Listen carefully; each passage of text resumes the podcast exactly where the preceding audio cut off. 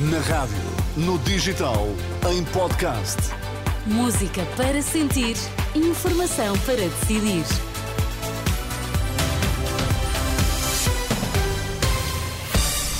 As notícias com Alexandra Brantes Neves para já os destaques. Boa tarde. Boa tarde. Mais de 60% dos votos e vitória em 10 federações. Pedro Nuno Santos vai a ganhar nas eleições do PS.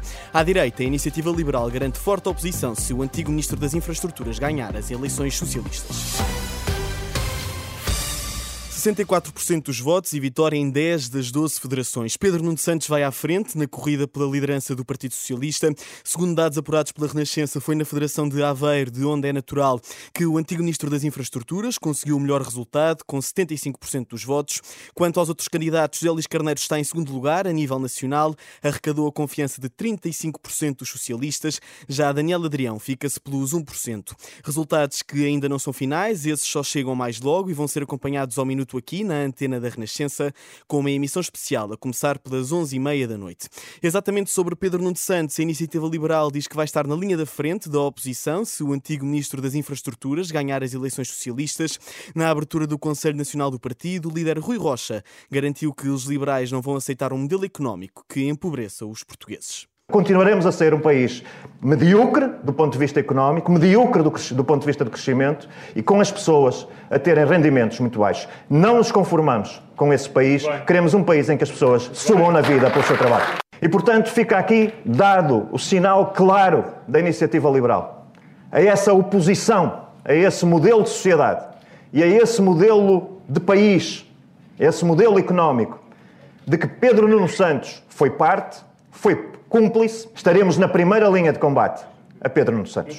O líder da Iniciativa Liberal, na abertura do Conselho Nacional do Partido, onde apresentou ainda os cabeça de lista para as legislativas pelos círculos de Aveiro, Leiria e Faro. Do outro lado do espectro político também se comentam as eleições no PS e o futuro do país. O Bloco de Esquerda diz que só faz entendimentos com os socialistas se os problemas do país forem resolvidos. Mariana Mortágua acredita que os futuros deputados do seu partido podem vir a fazer a diferença no Parlamento. Os entendimentos só servem se solucionar o problema da vida das pessoas. Isto não é um chavão. É a política que determina e que vai determinar sempre as posições do Bloco de Esquerda. E por isso o que vai determinar o futuro é se existe ou não existe força, e porque isso é determinado pela força que temos e que vamos ter, e os deputados que vamos eleger, e os deputados que vamos eleger, para tomar estas medidas que podem fazer uma diferença no país. A coordenadora do Bloco de Esquerda hoje, após a reunião da Mesa Nacional, onde foram escolhidos os nomes dos candidatos do partido para as legislativas de março, a líder Mariana Mortágua vai ser o número 1 um por Lisboa e a eurodeputada Marisa Matias vai regressar às listas ao Parlamento Português pelo Círculo do Porto.